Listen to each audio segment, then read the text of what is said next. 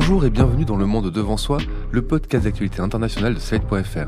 Je suis Christophe Caron et je suis en compagnie de Jean-Marie Colombani, directeur de la publication de Slate. Salut Jean-Marie. Salut Christophe. Et d'Alain Frachon, éditorialiste au Monde et spécialiste des questions internationales. Salut Alain. Bonjour Christophe.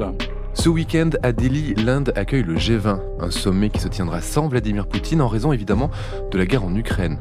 Voilà près de 25 ans que les 19 pays membres se réunissent chaque année, que les pays riches du G7 dialoguent avec les économies émergentes intégrées au groupe depuis 1999. Mais en 25 ans, beaucoup de choses ont changé. Ces économies émergentes, justement, sont devenues plus fortes et comptent bien s'émanciper et imposer leur agenda.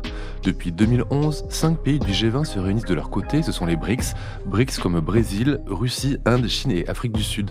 Cette année, ils se sont réunis le 24 août à Johannesburg, où ils ont d'ailleurs décidé d'accueillir en 2024 six nouveaux membres, l'Argentine, l'Égypte, l'Éthiopie, l'Iran, l'Arabie Saoudite et les Émirats Arabes Unis. Un groupe qui représentera donc désormais 30% du PIB mondial, le quart du commerce international en valeur et près d'un humain sur deux. Alors, est-ce que ce groupe, les BRICS, peut être vu comme un anti ou un contre G7 dominé par la Chine et la Russie, Alain? Un contre G7, c'est ce vers quoi tendent deux des principaux membres des BRICS, la Chine et la Russie. La Chine et la Russie ont un programme qui est de renverser l'ordre international tel qu'il a été établi en 1945 par la puissance dominante, par l'Occident, et notamment par les États-Unis, c'est-à-dire la manière dont fonctionne l'ONU, la manière dont fonctionnent les institutions économiques et financières internationales, la Banque mondiale, le FMI, est un ensemble de normes qui semblaient jusqu'à il y a quelques années encore assez largement partagées. Ces pays considèrent que ce système est trop favorable à l'Occident et qu'il faut donc en changer et le changer de manière à ce qu'il soit beaucoup plus profitable à la fois à la Chine, c'est le désir profond de Pékin, c'est la grande bataille que mène Xi Jinping, mais aussi à la Russie. Dans cette bataille, euh, la Russie aide Xi Jinping, c'est même son meilleur allié, et ils aimeraient bien entraîner les autres BRICS. Les autres BRICS, c'est ce qu'on appelle le Sud global. Mais le Sud global n'est pas forcément d'accord avec la Chine et avec la Russie pour entraîner les autres BRICS dans une confrontation frontale sur tous les domaines avec les Occidentaux. Quand on parle de la naissance de l'ordre occidental, qui serait aujourd'hui condamnable, comme s'il avait été imposé par les États-Unis au sortir de la guerre. Il faut rappeler que cet ordre international est le fruit d'un consensus. Ce sont les vainqueurs qui l'établissent. Et parmi les vainqueurs, il y a bien évidemment au premier rang des vainqueurs l'Union soviétique. Et donc l'Union soviétique qui rentre au Conseil de sécurité comme les États-Unis sont partie prenante aussi de l'établissement de ces règles internationales. D'ailleurs, euh, le prolongement naturel de cet ordre, entre guillemets, ce sont les accords d'Helsinki signés par l'Union soviétique qui garantissent l'intégrité des territoires et surtout la pérennité des frontières à l'intérieur de l'Europe, notamment des frontières de l'Ukraine. Donc il faut toujours rappeler cela, de la même façon que l'État d'Israël naît d'un consensus euh, entre l'Union soviétique et les, pays occidentaux et surtout les États-Unis.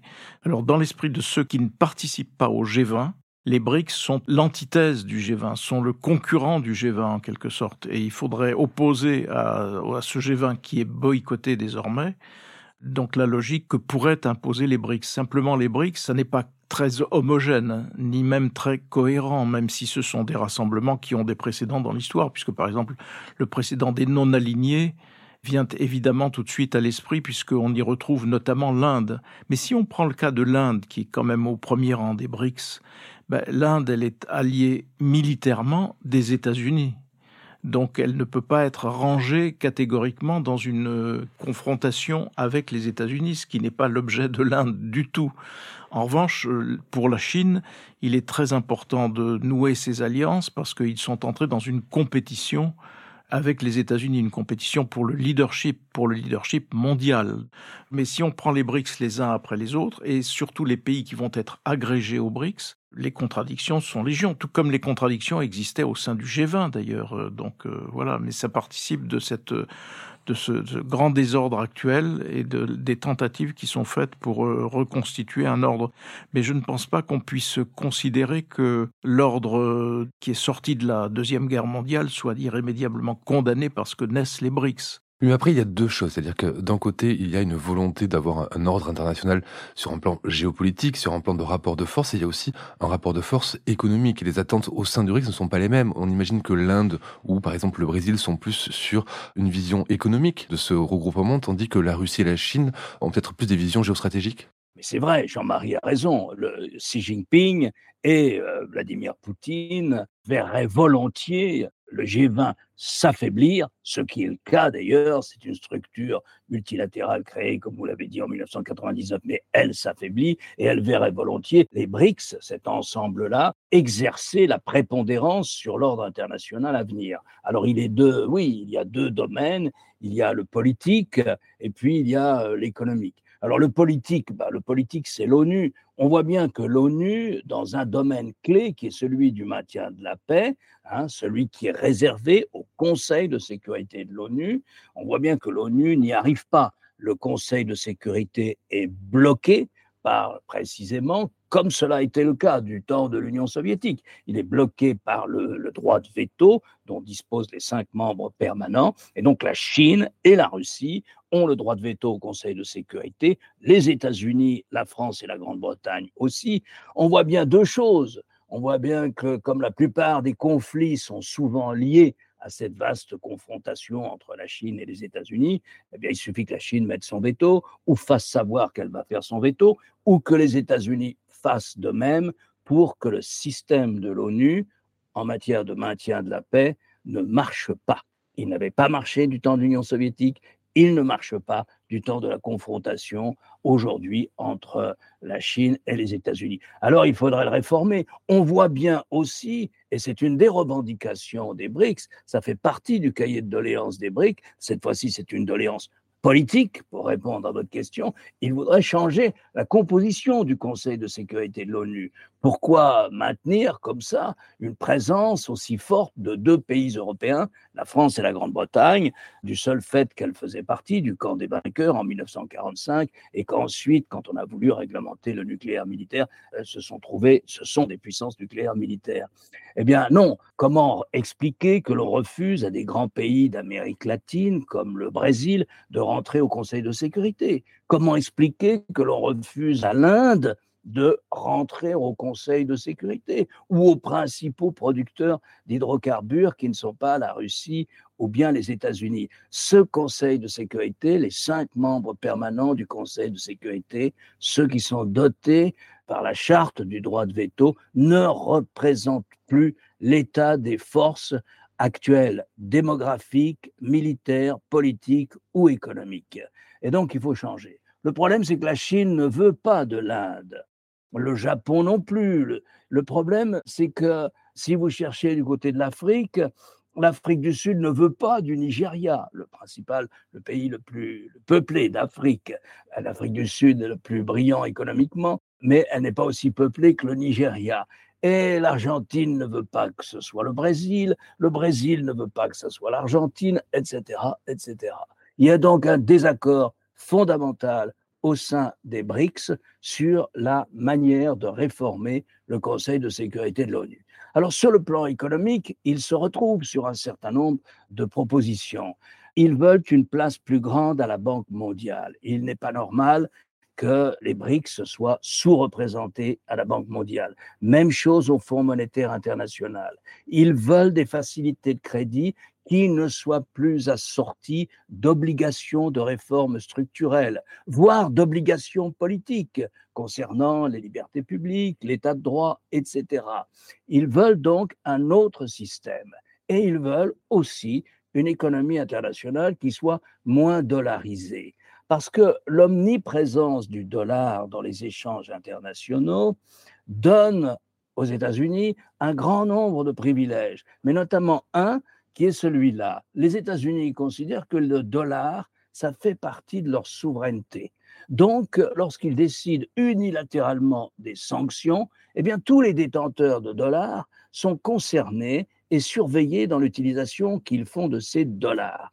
Et croyez-moi, il y a un jour de mars 2022 qui a frappé le monde entier à part les Européens et à part les États-Unis peut-être, mais qui a frappé le monde entier, c'est quand la Banque centrale américaine a décidé de geler la moitié des réserves, des bons du trésor, si vous voulez, que détenait la Russie, puisque la Russie, en grand producteur d'hydrocarbures, c'est un commerce qui se fait en dollars, eh bien, les États-Unis ont eu la possibilité, je vous passe sur le mécanisme juridique, mais de geler la moitié des réserves en dollars de la Russie, soit quelques 350 milliards de dollars que la Russie comptait bien mettre dans sa guerre contre l'Ukraine. Mais ça a saisi tout le monde, ça a tétanisé une grande partie de pays qui ont pris la mesure de leur faiblesse politico-financière à l'égard du dollar et des mécaniques de sanctions unilatérales que peuvent imposer les États-Unis. Donc il y a un ensemble de doléances qui sont partagées, sur lesquelles il y a quelquefois un accord, la plupart du temps un désaccord, ce qui explique que les BRICS n'ont pas construit grand-chose, si vous me permettez l'expression, depuis leur création, depuis qu'elles se sont créées, plutôt depuis que les, les cinq fondateurs dont parlait Jean-Marie, la Russie, la Chine, le Brésil, l'Inde, puis l'Afrique du Sud, euh, se sont constitués en institutions internationales, avec une banque internationale, mais qui n'arrive pas à distribuer beaucoup de crédits. Je crois qu'elle a distribué pour 50 milliards de dollars de crédits depuis qu'elle a été créée, avec des facilités financières entre les pays. On peut commercer dans une autre monnaie que le dollar entre pays des BRICS. Et puis, il y a aussi des facilités, c'est aussi une zone de facilité commerciale entre ses membres. Donc il y a un attrait aussi économique et un peu financier à faire partie des BRICS. Oui, pour donner un ordre de grandeur, hein, cette banque dont vous parlez, c'est la nouvelle banque du développement et elle a prêté 33 milliards de dollars en 8 ans, quand euh, en 2022, la Banque mondiale a, prêté 78 milliards de dollars. Donc c'est vraiment euh, des sommes qui sont euh, très différentes. Quand on regarde le profil des BRICS et des nouveaux entrants, on voit très peu de démocratie dedans. On a le Brésil, l'Afrique du Sud, mais après on se retrouve avec la Russie, la Chine, l'Égypte, l'Arabie Saoudite, les Émirats Arabes Unis. Et bientôt l'Iran. Et bientôt, et bientôt l'Iran. Qu'est-ce que ça dit ça ben on, a, on a porté attention euh, dans la période récente à l'élargissement souhaité des BRICS, puisque rentrent en effet ou vont rentrer des pays aussi euh, différents que l'Égypte, l'Éthiopie, l'Arabie saoudite, l'Iran, l'Argentine. Donc euh, cet élargissement a, été beaucoup commenté comme une sorte de, première organisation de ce que l'on appelle à tort d'ailleurs le Sud global, parce que en même temps, Vladimir Poutine y trouve des points d'appui, c'est-à-dire qu'on y trouve non seulement des pays autoritaires, mais aussi des pays qui, par leur vote, montrent qu'ils ne partagent pas le, à la fois l'émotion et, les sanctions contre la Russie ou les mesures qui pourraient être prises contre la Russie qui a envahi donc ou qui a essayé d'envahir euh, l'Ukraine. Donc euh, c'est cela qui a focalisé un petit peu une lecture politique de cette extension des BRICS, alors que la préoccupation de la Chine, elle est d'ordre économique et technologique. Le problème de la Chine est de prendre un leadership dans les domaines économiques et technologiques. Il faut d'ailleurs aussi rappeler que la Chine détient une bonne partie des créances américaines. Je veux dire, une bonne partie du déficit américain est financé aussi, peut-être financé aussi par la Chine. Mais euh, pour le moment, on peut aussi avoir une lecture en disant, au fond, cet assemblage, c'est aussi le refuge d'un certain nombre de pays autoritaires face à des démocraties. Mais je pense que c'est pas aussi simple et c'est plus, les batailles sont plus hétérogènes que cela. Par exemple, entre l'Égypte et l'Éthiopie, quelle est la cohérence entre l'Égypte et l'Éthiopie? C'est une vaste, vaste question, hein, je veux dire. Quelle est la cohérence future entre l'Iran et l'Arabie saoudite, même si l'Arabie saoudite, aujourd'hui, s'est spectaculairement rapprochée de l'Iran, sous l'égide d'ailleurs de la Chine.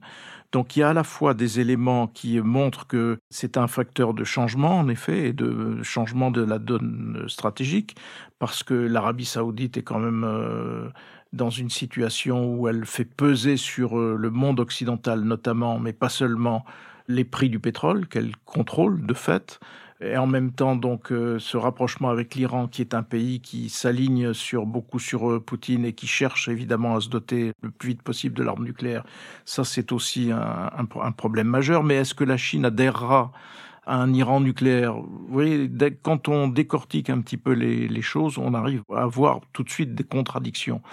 Mais c'est vrai en même temps qu'il y a une tentative d'organisation, j'allais dire, d'un front anti-dollar, parce que c'est vrai que le dollar est un instrument de l'impérium américain, un instrument majeur de cet impérium, comme l'a très bien décrit euh, Alain.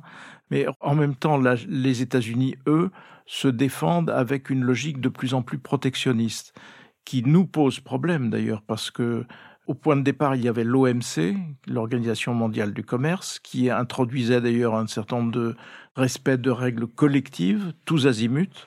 La Chine a énormément profité du fait qu'elle soit acceptée dans l'OMC, et puis elle en a tellement profité que les États-Unis ont de fait neutralisé l'OMC et l'ont de facto un petit peu condamné à, n'être plus grand-chose. Là aussi, contradiction à l'intérieur, pour le coup, du camp occidental entre les Européens et les Américains, parce que cette attitude-là n'est pas du tout de l'intérêt économique des Européens. Donc voilà, on est dans une période comme cela de, j'allais dire, de, de mouvement perpétuel dont on peine à voir quel ordre en sortira. Est-ce que ce sera un ordre où les démocraties pourront se renforcer ou à l'inverse, est-ce qu'elles seront assiégées? Ça fait partie des questions pendantes que nous vivons aujourd'hui. Mais cet attrait des pays euh, du Sud global pour ce groupement, les, BRICS, on voit qu'il frappe donc à la porte de ce groupe-là. Est-ce qu'il n'est pas aussi motivé, Alain, par ce dont vous nous parliez dans l'épisode précédent du Monde devant soi? Vous nous racontiez que pendant la crise du Covid, en fait, l'Afrique avait été oubliée par l'Occident. En fait, c'est tout le Sud global qui a été oublié euh, par l'Occident dans cette crise-là. Est-ce que ça n'a pas précipité un petit peu aussi cette volonté de s'organiser? Ça, c'est une vision un peu rapide parce que quel était un des gros producteurs de vaccins? La Chine ce vaccin était notoirement inefficace. Ils l'ont testé aux Seychelles, par exemple. Ils l'ont distribué massivement à la population des Seychelles qui a été malade. Donc euh, on a bien vu que le vaccin chinois était inopérant. Et pourtant, elle a développé furieusement son propre vaccin et elle a aussi bloqué toute perspective de recherche vraiment sur le terrain sur lequel on pensait ou on soupçonnait que le virus avait pu euh, naître et prospérer. La Russie, idem. La Russie a voulu faire et a fait son propre vaccin, dont on s'est aperçu en Russie même qu'il n'était pas très efficace et donc que la population a largement euh, récusé ou refusé. Donc euh, on ne peut pas ramener cela à ce qui serait exclusivement l'égoïsme euh, de l'Occident, qui existe hein, par ailleurs, mais, mais la situation là encore était un peu plus complexe. Vous partagez cette vision de Jean-Marie? Oui, tout à fait. Je crois que pour comprendre le monde d'aujourd'hui, il faut laisser un peu la morale de côté. Et votre question, il y a deux remarques qui me viennent à l'esprit. En revenant sur votre question sur la démocratie, il n'y a pas beaucoup de démocratie dans les pays qui sont membres des BRICS. Écoutez ça, il n'y a qu'un Européen pour poser cette question, pour s'interroger sur le fait que la démocratie régresse. Une des clés de l'association des BRICS, c'est qu'on ne se mêle pas des affaires intérieures d'un pays. C'est une conception fondamentaliste de la souveraineté nationale. À l'intérieur d'un pays, chaque État est libre d'imposer par la force ou dans l'enthousiasme démocratique tel ou tel type de mode de gouvernance. Mais ça ne fait pas partie des relations entre les États. Autrement dit, on n'a pas, en politique étrangère, dans la définition des relations entre États, on n'a pas à porter de jugement ni à décider quoi que ce soit qui soit fondée sur la nature d'un régime. La nature d'un régime doit être bannie des relations internationales. Ça, c'est la clé du monde des BRICS et c'est un des points clés de leur programme en matière de nouvel ordre international. Dans le nouvel ordre international, tel que le souhaitent des pays qui vont, comme l'Arabie saoudite, comme l'Iran, comme euh, l'Égypte, l'Éthiopie, et naturellement la Chine et la Russie, on doit bannir la question des droits de l'homme, des relations entre États. Voilà ce que disent ces gens. Il n'y a pas d'universalité de notre conception des droits de l'homme. Nous avons fondé, nous occidentaux, fondé l'ordre international actuel et nous considérons que cet ordre international doit d'une certaine façon promouvoir un type de gouvernance et s'entendre sur un certain nombre de valeurs qui sont dans la charte. Eh bien, les Chinois vous répondent. L'ambassade de Chine a publié il y a quelques mois un long document. Non, il n'y a pas d'universalité des droits de l'homme tel que vous l'entendez, et encore moins de valeurs qui obligent un pays à aller vers la démocratie. Ça, c'est une bataille idéologique fondamentale. Ça, c'est la première remarque pour essayer de comprendre le monde d'aujourd'hui, d'ailleurs, vu du Caire, vu de Moscou ou bien vu de Pékin. La deuxième remarque, c'est que c'est un retour sur la complexité qu'évoquait Jean-Marie. Dans le Capharnaüm actuel, dans cette grande bataille. G20 qui tente à, perdre beaucoup de, de sa capacité d'influence et de décision sur l'état du monde, naissance des BRICS, bataille, confrontation entre la Chine et les États-Unis. Il faut comprendre qu'il y a une force qui émerge. Nous sommes omnubilés par la Chine, par la Russie, par les États-Unis et peut-être par l'Europe si elle fait entendre sa voix et elle commence à faire entendre sa voix en tant qu'une entité stratégique à part entière. Nous sommes omnubilés par ces grands pôles de puissance. Qui en profite en ce moment? Qui profite le mieux de cet état de Capharnaüm et est en train de s'imposer comme une force qu'il faut regarder de très près?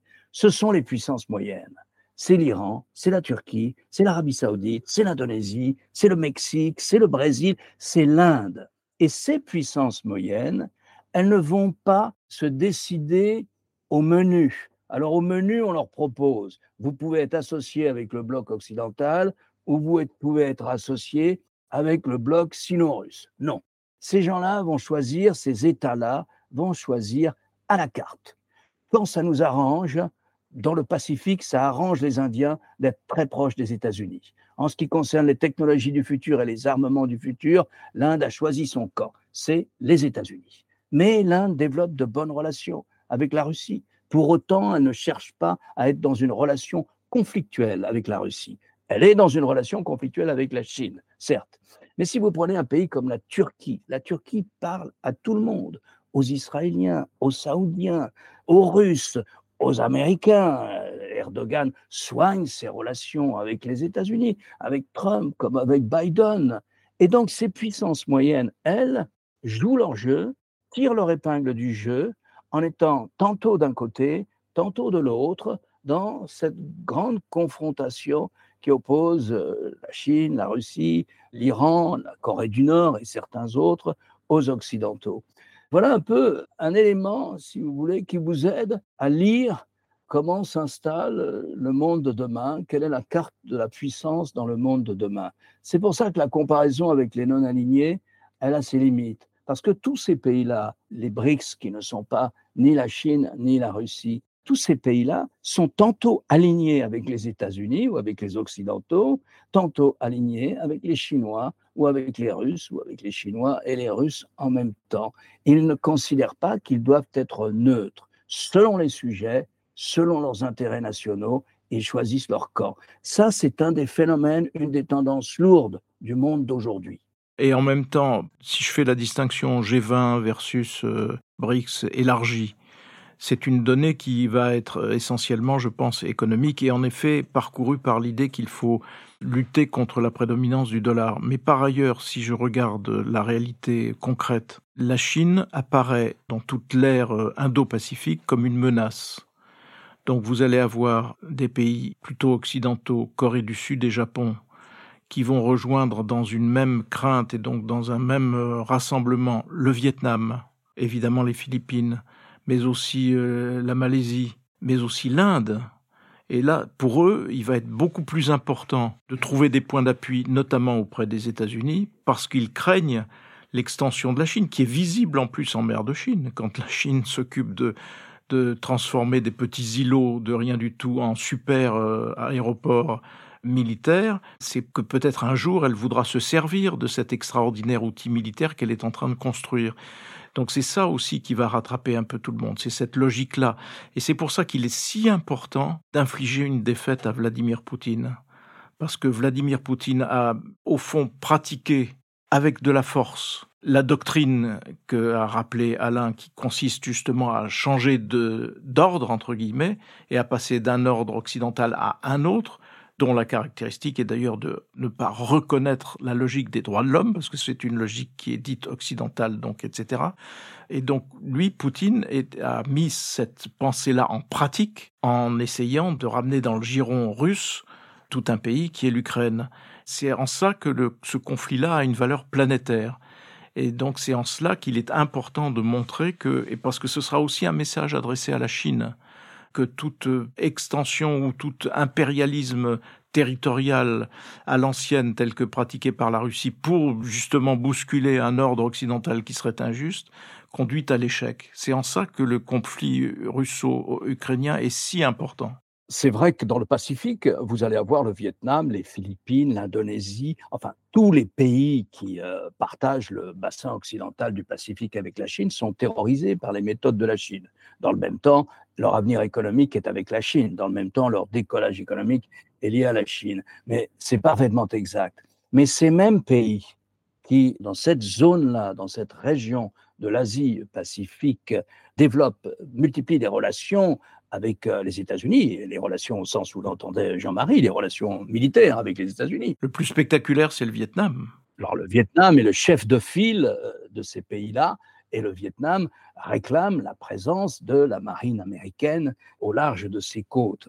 Mais ces mêmes pays, lorsqu'il s'est agi à l'ONU en mars 2022 euh, de se prononcer, de condamner ou non l'agression russe contre l'Ukraine, pour la plupart se sont abstenus. Vous voyez, à la carte, de temps en temps, régionalement avec les États-Unis, sur le plan stratégique, sur le plan de leur sécurité, tout en développant les relations économiques avec la Chine. Le décollage économique du Vietnam, qui est exceptionnel, est dû aux investissements chinois. Et puis ailleurs, sur le théâtre européen, sur ce théâtre européen qui leur paraît très lointain et qu'ils ont souvent du mal à appréhender, eh bien ailleurs, on est plus indifférent, disons, on est indifférent et on ne veut pas se mettre mal avec les Russes non plus. Oui, finalement, la logique est une logique d'intérêts nationaux avant tout. Oui, c'est une logique d'opportunisme, on appelle ça, un grand politologue euh, Hassan Salamé appelle ça la diplomatie de l'opportunisme total.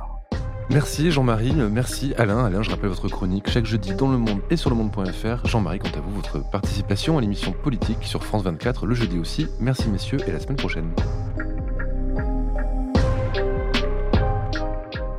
Le Monde devant soi est un podcast produit par Slate Podcast avec Jean-Marie Colombani et Alain Frachon. Direction, production éditoriale, présentation Christophe Caron. Montage et réalisation Aurélie Rodriguez.